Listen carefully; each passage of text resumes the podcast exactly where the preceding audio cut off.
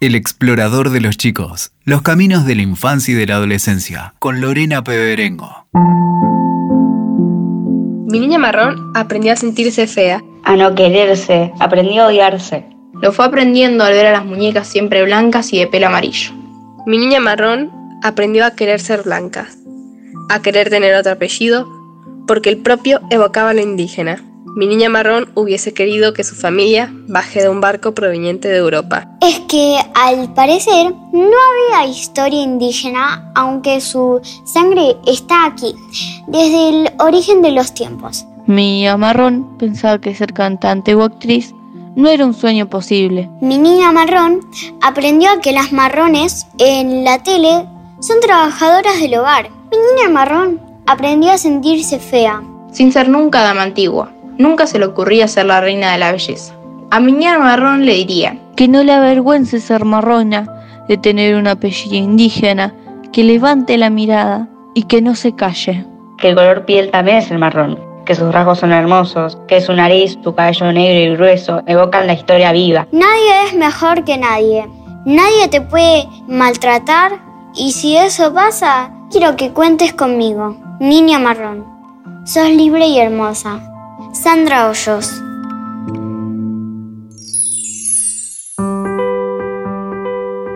A muchos niños, niñas y adolescentes de identidad marrón se los excluye y extranjeriza son discriminados por su color de piel, porque el concepto de belleza es lo blanco.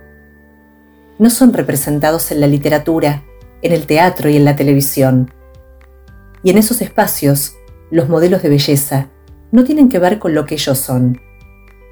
En la escuela también se siente la diferencia.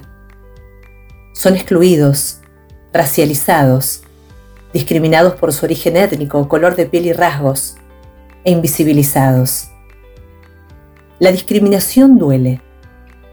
Las prácticas de segregación racial están arraigadas y normalizadas en la sociedad.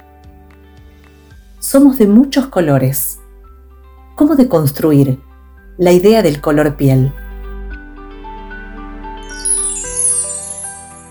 El INADI, Instituto Nacional contra la Discriminación, Xenofobia y Racismo, realiza el Mapa Nacional de la Discriminación un estudio que refleja las formas en las que se expresa la discriminación en Argentina. En su tercera edición, el racismo estructural aparece como el principal tipo de discriminación que sufren las personas por su color de piel, su nacionalidad, su situación socioeconómica, su lugar de origen y su pertenencia étnico-cultural.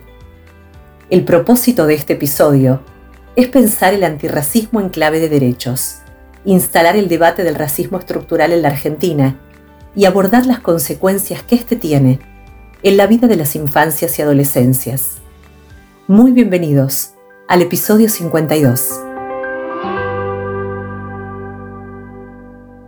Las invitadas de este episodio son Sandra Hoyos y Noralía Sormani. Carbón, Subus, Boliviana peruana.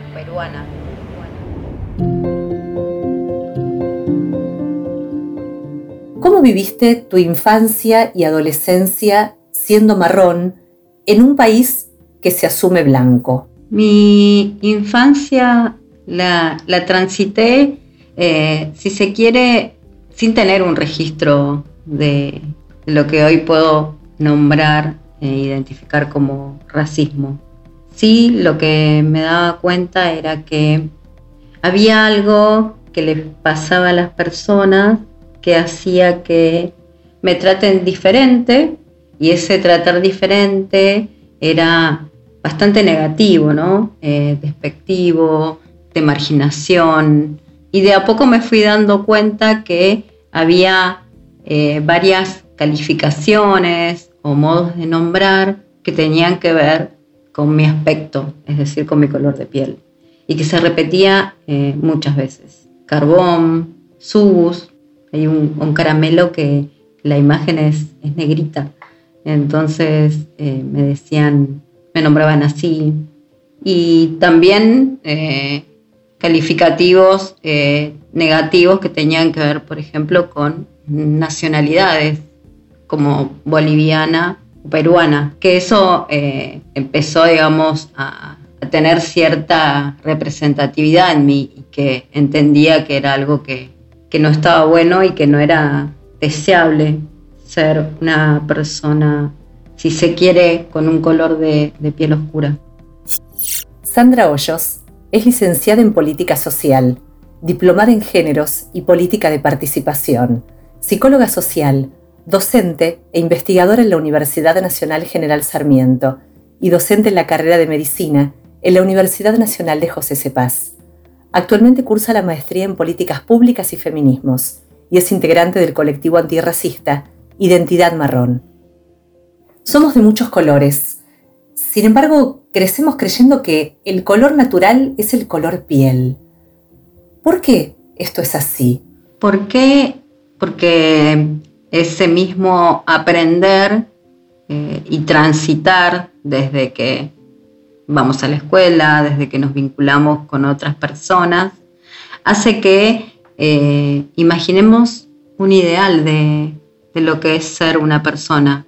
Y ese ideal se representa, por ejemplo, en los medios de comunicación, en lo que nos dicen eh, cómo tenemos que ser, o qué se supone que, por ejemplo, que es ser linda, ¿no? Cuando se habla de una persona linda, yo hoy lo puedo ver desde un lugar donde cuestiono la belleza, si se quiere, hegemónica.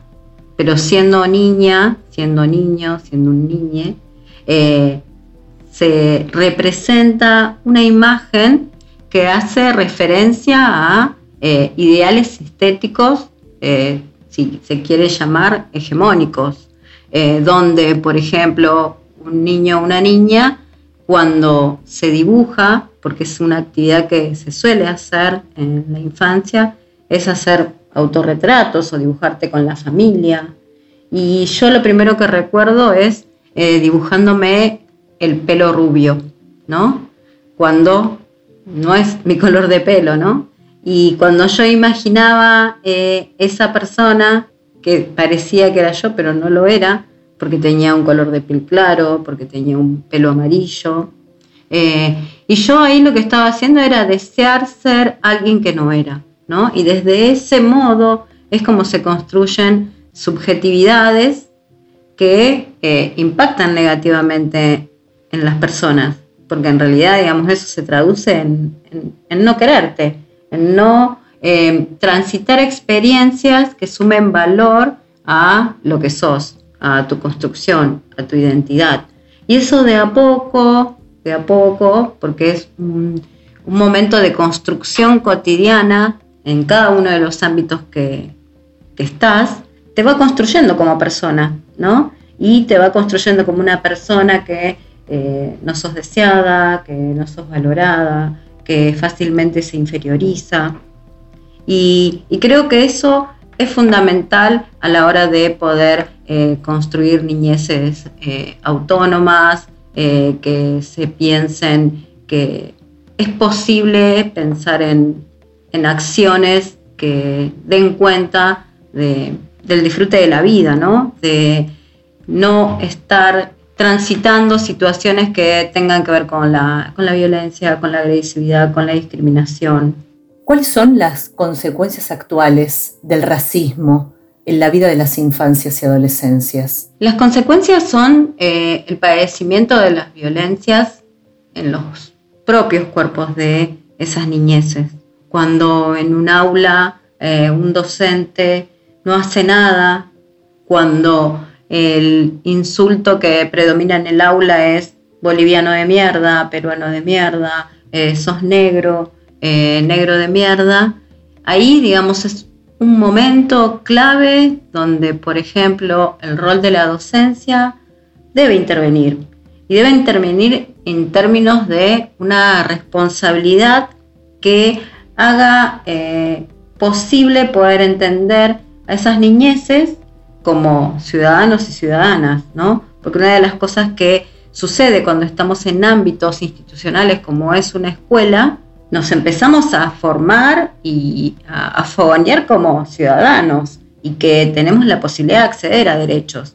Pero si en ese ámbito, digamos, que es de acceso universal, donde se propone la igualdad en el acceso al derecho, pero estamos atravesando una situación donde prevalece la discriminación y la violencia por el hecho de tener una determinada característica, en este caso ser una persona marrón, indígena, afrodescendiente, pueden ser una niñez que tiene una corporalidad gorda o que tiene una discapacidad, digamos, todos esos factores que hacen a la construcción de personas que son distintas, pero distintas desde un lugar no deseable, ¿no? La persona con discapacidad, la que es una persona gorda, la persona que es una persona marrón, indígena, eh, empieza a ser construida eh, desde un lugar de inferioridad, ¿no? Y en ese sentido es como se empieza a construir también la interpretación de lo que es la ciudadanía. Y creo que eso es una de las cosas más graves, porque después el habitar la sociedad, el trabajo, acceder a derechos como a la salud eh, o a la educación, nos hace, em, si se quiere, legítimos o legítimas para poder acceder, ¿no? Pensarse en la educación superior es un factor fundamental. En particular en mi trayectoria de vida lo puedo enunciar así, porque a partir de esa construcción, desde mi subjetividad, donde aparece la figura de la inferiorización, es que nunca me pude visualizar en, un lugar como por ejemplo la universidad. Lo pude pensar muchísimo después en mi vida, ¿no? En Argentina, así como en la mayoría de los países latinoamericanos, la población de piel marrón con rasgos indígenas ha sido invisibilizada de, de la historia. ¿Por qué pensamos que una persona con rasgos indígenas es boliviana, es peruana, es paraguaya, y cuáles son las formas de referirse a lo que no es blanco.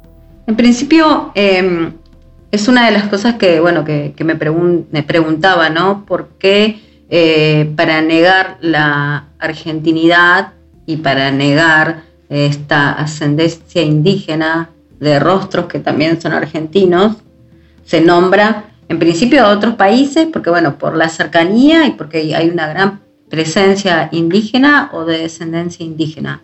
Pero en realidad ahí lo que se hace, además de tener un odio eh, o una eh, acción discriminatoria contra personas de países limítrofes, lo que se niega es que en Argentina existan personas eh, con ascendencia indígena o, que sean marrones o que sean afrodescendientes, ¿no? Porque de ninguna manera, digamos, se utiliza el insulto de otros países, como por ejemplo europeos y nunca lo he escuchado para eh, subestimar o violentar a una persona. No se habla de, no sé, un francés de mierda, un italiano de mierda o un europeo de mierda, sino que el odio está puesto hacia la región latinoamericana, donde justamente es el territorio donde a partir de la colonización o el llamado, entre comillas, descubrimiento de América hace más de 500 años, lo que hizo fue, digamos, eh, llevar adelante un genocidio de la población existente, un proceso de inferiorización y colonización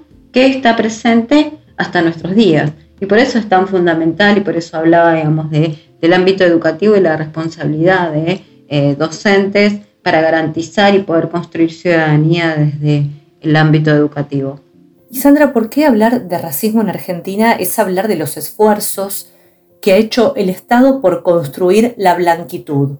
Eh, la consolidación del Estado-Nación, es decir, lo que hoy tenemos, a lo que accedemos, donde se construye todo el marco legislativo, eh, normativo que tenemos, se basa en esa consolidación del Estado-Nación, donde para poder consolidar ese Estado, eh, para dar cuenta de una homogeneización, para poder hablar de patria, para poder hablar de nación, había que negar la existencia de aquello que se llama la barbarie, aquello que es lo originario, aquello que no se disciplinaba a las normas impuestas por el hecho de tener otro modo y otra organización, ¿no? Una de las cosas que se hace, digamos, cuando se impulsa la migración europea, que aún, digamos, está previsto en la Constitución Nacional, donde se promueve la, migración europea, tiene que ver con que no era utilizable esa mano de obra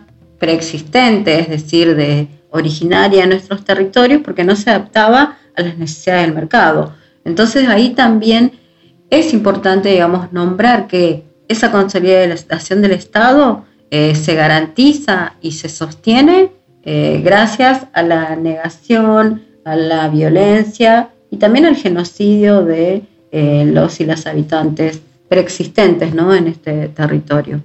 ¿Qué lugar observás que tiene la representación de la identidad marrón en los medios? En principio, la, la idea de esto que nombramos como la identidad marrón, que también lo podemos asociar a esa noción que se ha construido, esto de el negrito cabeza, ¿no? el morocho, el que, el que habita, digamos, territorios empobrecidos, eh, la eh, población popular. Creo que una de las cosas que, está instalada ahí tiene que ver con un proceso histórico que van dando cuenta de cómo esta población eh, va ocupando diferentes lugares, ¿no? Una de las cosas que sucede es que en las grandes ciudades eh, no hay tanta presencia de marronidad, si se quiere, porque está presente más en lo que es lo que llamamos el interior, ¿no? De las de nuestras provincias y que de hecho de ahí viene toda la migración. Yo estoy en el conurbano bonaerense y digamos si es un lugar donde ha llegado gran migración de las diferentes provincias, en particular Santiago del Estero, Tucumán, eh, no sé, Chaco, Formosa, Jujuy, Salta, y allí vienen en búsqueda del trabajo, ¿no? Esta migración interna y que está caracterizada por ser una población pobre y que además está caracterizada por tener menos acceso a recursos, ¿no? Entonces, si hay menos acceso a recursos, hay menos acceso a derechos laborales, menos acceso a eh, a la educación, a la salud y mucho menos a, eh, acceso a la educación superior, por ejemplo. Entonces de ahí se puede explicar cómo una persona que tiene más de 40 años, que tiene un grupo familiar amplísimo, sea la primera persona que se haya graduado en la educación superior, siendo este un derecho que tiene muchísimos años, ¿no? Hablamos de la gratuidad de la educación superior, eh, donde ya se sacaron los aranceles, donde se habla de universalidad, pero sin embargo la universalidad no es lo mismo que la equidad y que el acceso a derechos igualitarios de las personas.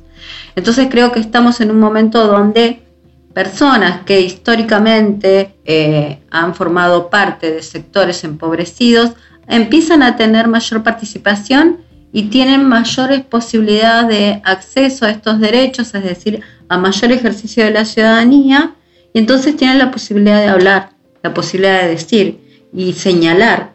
Acá las personas que hablan siempre son blancas, acá las personas que ejercen el poder y toman las decisiones siempre son blancas, las personas que fueron mis docentes son personas blancas, las personas que habitan la academia también lo son. Entonces, ¿de dónde estamos, no? Y ese es el lugar que estamos teniendo hoy, quienes somos activistas desde el antirracismo, en particular en el contexto argentino, un país que se jacta eh, de su blanquitud en el exterior, pero que sin embargo, digamos, no mira hacia eh, lo que sucede en todo su territorio, donde hay una gran presencia y una gran ancestralidad que da por resultado eh, cuerpos y rostros marrones.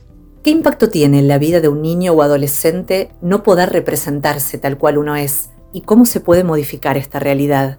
Quizás eh, está bueno volver a esa representatividad o lo que me pasaba a mí, ¿no?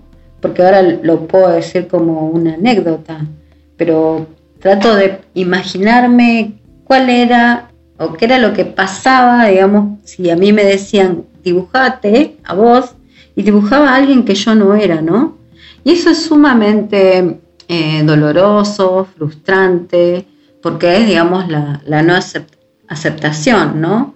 Y que eso, digamos, construye esas subjetividades que además dan por resultado, hoy hablamos muchísimo, por suerte, tuvo que pasar una pandemia, ¿no? Para poder hablar de salud mental, ¿no? Y creo que una de las cosas fundamentales es escuchar eh, a las niñeces, estar eh, alertas a esas demandas que, que tienen el ámbito del aula, porque si tuvieron la posibilidad de hablar en, un ámbito áulico, Eh, entonces se sienten en un ámbito de confianza, ¿no? Y esos docentes eh, son la clave, digamos, también para poder generar transformaciones. Hoy esa niña que fui eh, estaría necesitando, ¿no? Que alguien le diga, no, ese no es el color para todas las pieles. El rosadito no es el color piel, ¿no? El color del pelo puede ser amarillo, rojo, negro o marrón. Y que también puede ser algo lindo. Creo que faltan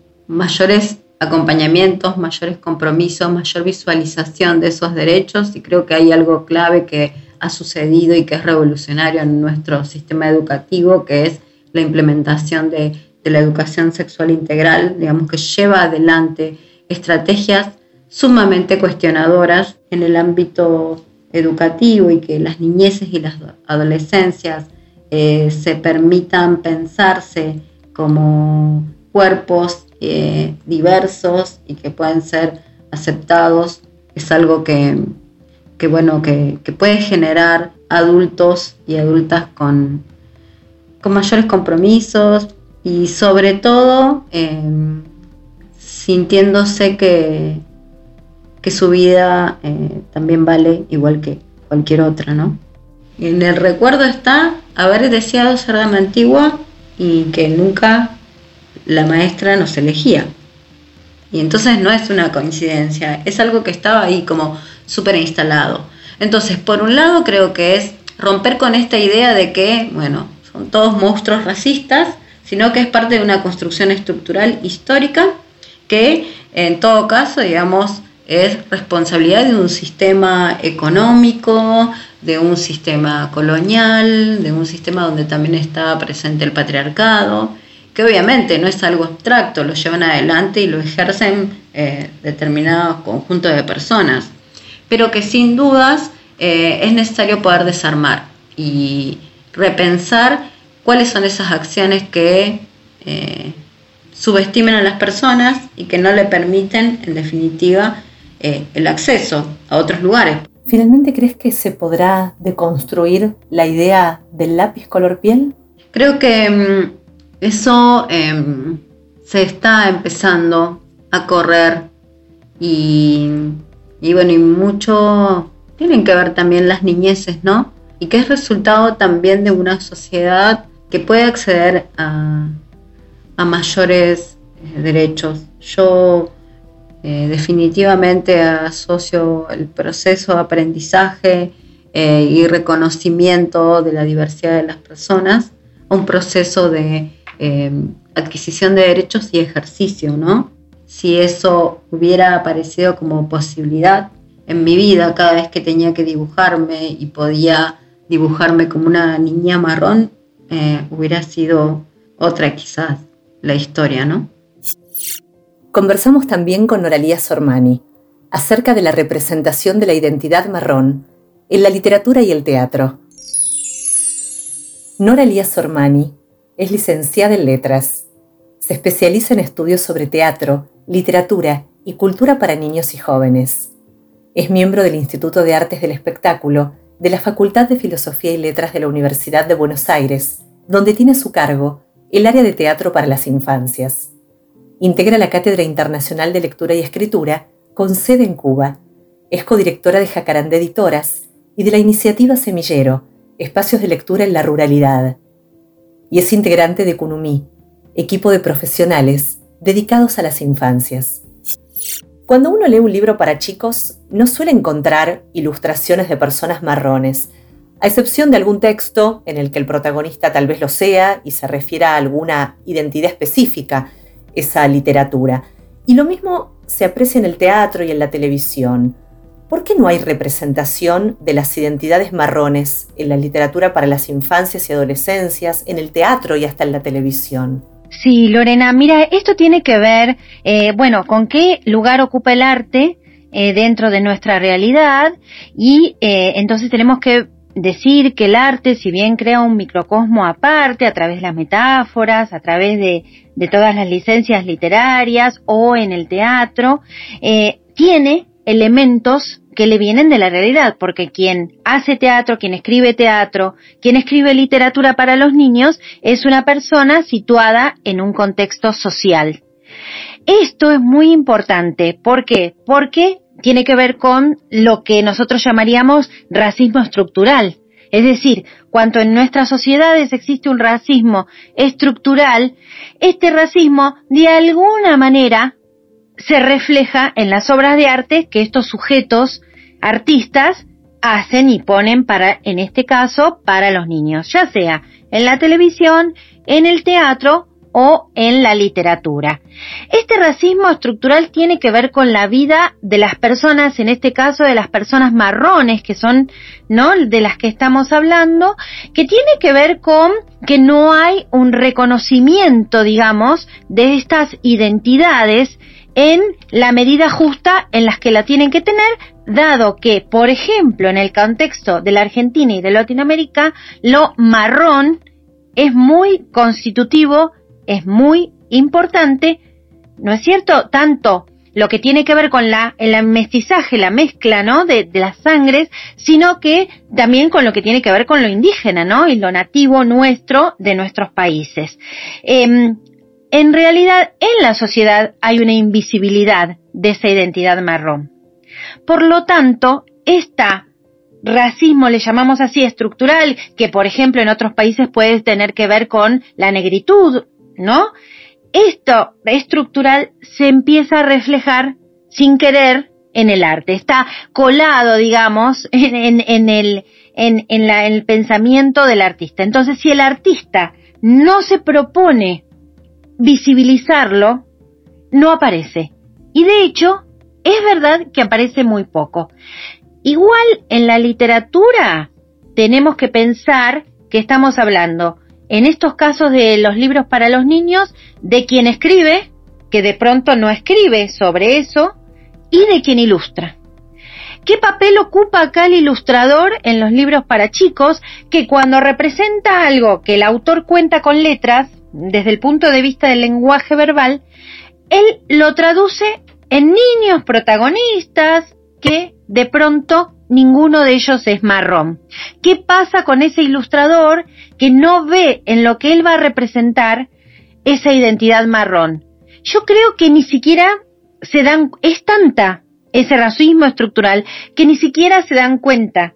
Me explico, no es que hay una mm, eh, censura hacia eso, sino que no aparece porque no aparece tan fuerte en nuestras conciencias, en nuestra realidad, en nuestros imaginarios, en la vida real, digamos. ¿Y deberían el teatro y la literatura representar la realidad y ponerla en evidencia o presentar otras realidades que den lugar a aquellos que no están representados? En realidad es eh, doble lo, que debería hacer, ¿no? Por un lado, como decimos, naturalmente aparece la naturaleza, la cultura, el contexto del escritor que lo plasma naturalmente porque lo tiene interiorizado, lo plasma en una obra literaria o en una obra de teatro. Pero, pero, hay otra instancia y esta es la más importante, que es que el creador puede tener la intención de cambiar esto, entonces, en su creación crea, escribe, hace obras de teatro donde pone situaciones de visibilidad de esta identidad marrón justamente para que alguna de las cosas cambie porque cambien porque es un derecho de los niños que lo que está representado en el arte se aproxime más a su a su realidad, ¿no? De alguna manera. Además, tenemos que pensar y esto desde el punto de vista social que no solamente está invisibilizado, sino que está em, relacionado con las clases bajas, está relacionado con la servidumbre, está relacionado, digamos, de qué color es la servidumbre. Por ejemplo, en una obra de teatro, muchas actrices de, que forman parte de una, de un colectivo que se llama Identidad Marrón, hablan de eso, ¿no? ¿Qué lugar le dan a la actriz de, de marrón? Bueno, generalmente es la de la sirvienta, de qué color es la piel del bonaerense, de qué color es la piel de las clases bajas, ¿no? También, digamos, está menospreciado, entre comillas, ese color marrón y está relacionado eh, con ciertas eh, clases sociales, ¿no? Y lo que tenemos que hacer nosotros es todo lo contrario, tratar de que los niños que leen los libros encuentren en el arte lugares donde se destaca y se habla del orgullo de ser marrón, ¿no es cierto? ¿Aprecias que en la literatura y en el teatro impera la idea de blanquitud?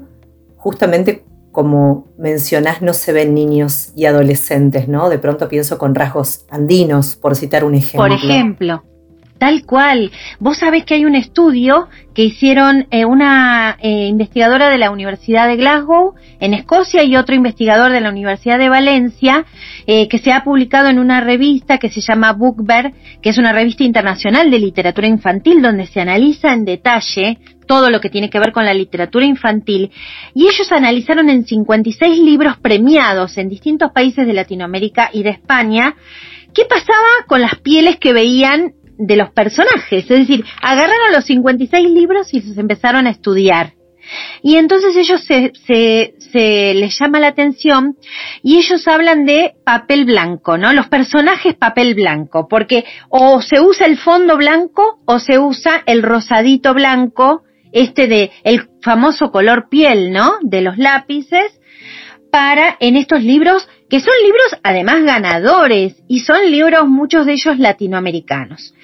Una cosa interesante, Lorena, que ellos descubren es que hay una intención, por ejemplo, de eh, incluir la diversidad, pero en ciertas cosas que justamente no son los del color de la piel. Por ejemplo, ven que hay un libro donde se muestran muchos papás juntos, el libro se llama Papá, eh, y Gabriela, que es la autora, cuidando a los niños en distintas situaciones. Es decir, ahí entra la diversidad, las distintas formas de los padres eh, eh, modernos de cuidar a los niños. Entonces ahí hay un salto, hay una intención.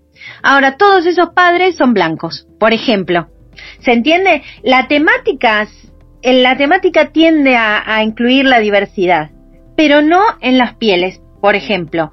Hay otros que eh, es otro caso que eh, habla de la homosexualidad y distintas parejas besándose de distintas, mm, distintas, hombre con hombre, mujer con mujer, mujer con hombre, pero todos están blancos. Entonces este estudio es muy interesante porque lo que te muestra es que aún en muchos de los libros donde está esta intención del autor de romper y de construir ciertas eh, eh, actitudes o ciertas cosas, pero no en esto que ellos eh, le llaman multietnicidad, multietnicidad, porque tampoco es que aparece mucho el negro, porque tampoco es que aparece mucho el amarillo, por decir, el asiático, entonces ellos hablan de esto. Me conduce esto que, traes para pensar también el concepto de belleza, ¿no? Cómo se expresa la hegemonía que determina que ciertos cuerpos son bellos y otros no, y el color aparece acá porque también define lo que es bello. ¿Cómo lo refleja la literatura y el teatro para las infancias y adolescencias, el concepto de belleza? Sí, y bueno, el concepto de belleza tiene que ver con este racismo estructural del que venimos hablando, donde por lo menos hasta ahora no ha logrado revertir esta hegemonía, ¿no? Esta imagen de la belleza, eh, donde eh, lo que predomina es la blancura, que también muchos investigadores, no es mi caso en este caso, pero muchos investigadores de, de la diversidad dicen que es la blancura, el patriarcado y el capitalismo, ¿no? Asocian como, como todo, como esas categorías, ¿no? Em, entonces, esto no se ha logrado todavía y ya te digo, aún en aquellos que están incluyendo la diversidad en sus obras, desde el punto de vista temático, pero no desde el, desde el punto de vista del color de la piel. Por lo tanto, como decíamos antes, esa protagonista generalmente va a ser blanca y en todo caso, y esto sí está estudiado también en otras, eh, especialmente en obras de teatro, los personajes del pueblo serán un poquito más morochos, pero no el personaje principal. Bueno, Lorena, sabemos que en la adolescencia y en la infancia esta imagen es muy dañina para las para las nenas, lo sabemos con, con respecto a la piel, lo sabemos con respecto al cuerpo, ¿no? Eh, donde estos modelos que, que se imponen y que se, se asocian inmediatamente a la belleza, eh, generan tanta, tantos daños en la salud de las personas, ¿no? De, eh, en la identidad de las personas, no querer ser como uno es, que además, como uno es, es como fueron sus padres, es como fueron su pueblo, es como su país, es la memoria. Porque, por ejemplo, en mi caso que yo soy rubia, cuando a mí me dicen que soy rubia, yo pienso en mi padre y en mi madre. Mi padre era muy rubio. Entonces, yo yo me identifico con mi memoria. ¿Por qué pensar que un marrón no puede identificarse con esa memoria de su pueblo, su madre? Y ahí sabes que te quería traer a vos y a los oyentes un, un libro que se llama Niña Bonita, de Ana María Machado, que ella es brasileña, que el tema del racismo allí tiene que ver con la negritud, ¿no? Con los negros. Y esta niña bonita es justamente una nena negrita que un conejito blanco, fíjate cómo trabaja la autora, un conejito blanco le pregunta, niña bonita, niña bonita, ¿cuál es el secreto para ser tan negrita? Y entonces eh, hay una exaltación de esa negritud de la niña asociado a la palabra bonita, ¿no?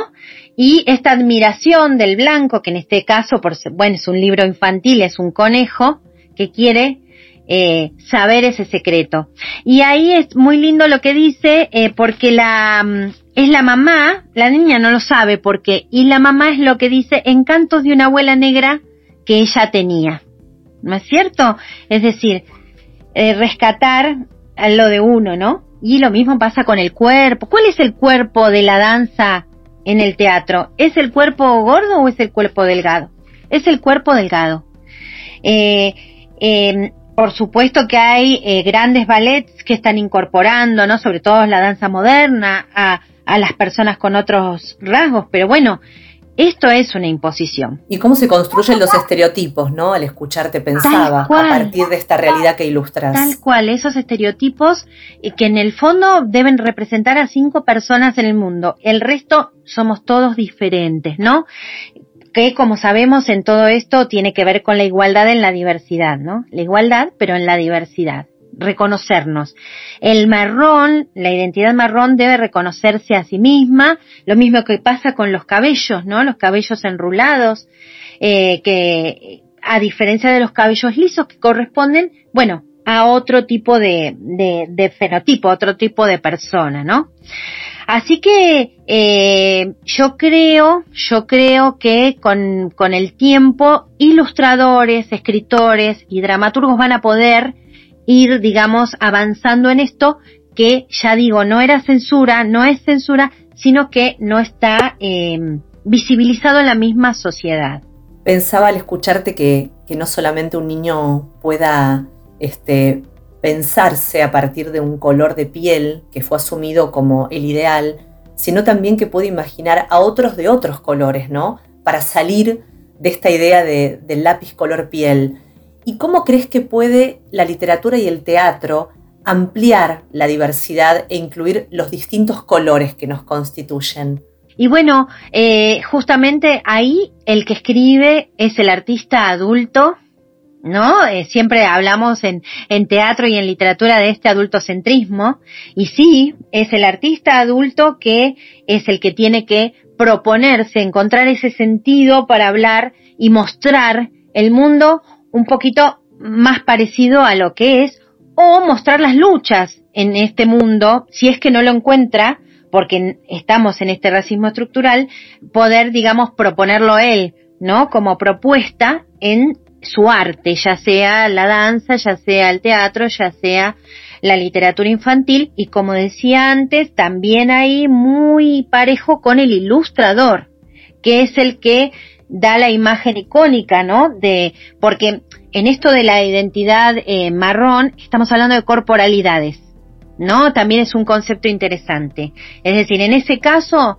estamos hablando de corporalidades. Entonces, ¿cómo el ilustrador representando a los niños, eh, puede mostrar las verdaderas corporalidades de un contexto cultural, ¿no? Eh, entonces, eso eh, puede hacerlo muy importante. Y no tiene que caer, Lorena, tampoco en lo que es el folclorismo.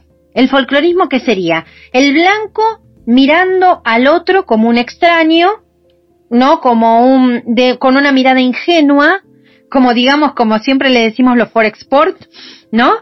Eh, que también es dañino, ¿no? Porque no, no se refleja la, complejidad de esas culturas, entonces tampoco caer en el folclorismo. A ver cómo son estos seres extraños que tenemos que rescatar, eso no, eso tampoco va. Es muy complejo. Me resta preguntarte, después de este recorrido al que nos invitaste, ¿cuál crees que es el aporte finalmente de la literatura, que siempre decimos abre mundos, y del teatro que nos refleja, para deconstruir esta idea del color piel en la literatura y en el teatro para las infancias y adolescencias? Sí, yo creo que es, eh, es esencial, eh, porque el, arte y más eh, ofrecido a los niños, dado a los niños, donado a los niños desde la infancia, ayuda justamente a constituir eh, su mundo cultural, su contexto, su psiquis, sus formas de pensar, sus concepciones de la vida, los sentidos de la vida. Esto es lo que le aporta la literatura y es lo que le aporta el arte. Como recién, por ejemplo, este ejemplo que yo decía de la niña bonita, un libro de Ana María Machado, que ella propone y que después gana grandes premios gana grandes premios porque ahí hay toda una cosmovisión y unas ganas de cambiar este mundo muy importantes que se reflejan y que, y que tienen impacto en los lectores. De hecho, de hecho, ella hace después unas encuestas y, y bueno, tiene gente agradecidísima hablándole del impacto que le produjo ese libro con esas ideas, con esa ideología en sus propias vidas a partir simplemente de leerlo, ¿no?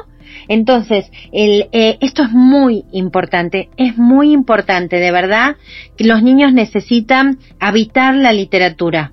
¿no? Y entonces, eh, y lo mismo el teatro, ser espectadores del teatro, porque eso los hace seres más sensibles, más humanos, y como vos decías también antes, les permite ampliar valiosamente y fabulosamente su mundo.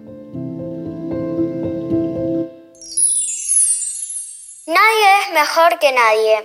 Nadie te puede maltratar y si eso pasa, quiero que cuentes conmigo.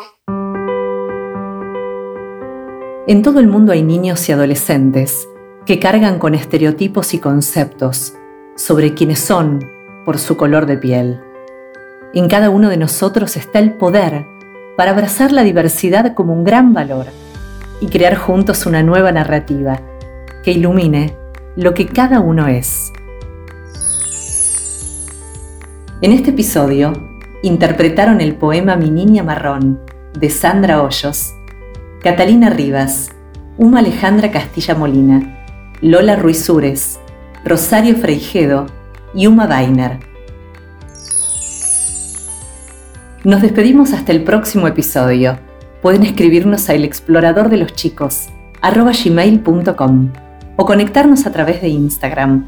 Allí nos encuentran como el explorador de los chicos. Nos reencontramos muy pronto. Hasta entonces. Escuchaste El explorador de los chicos. WeToker. Sumamos las partes.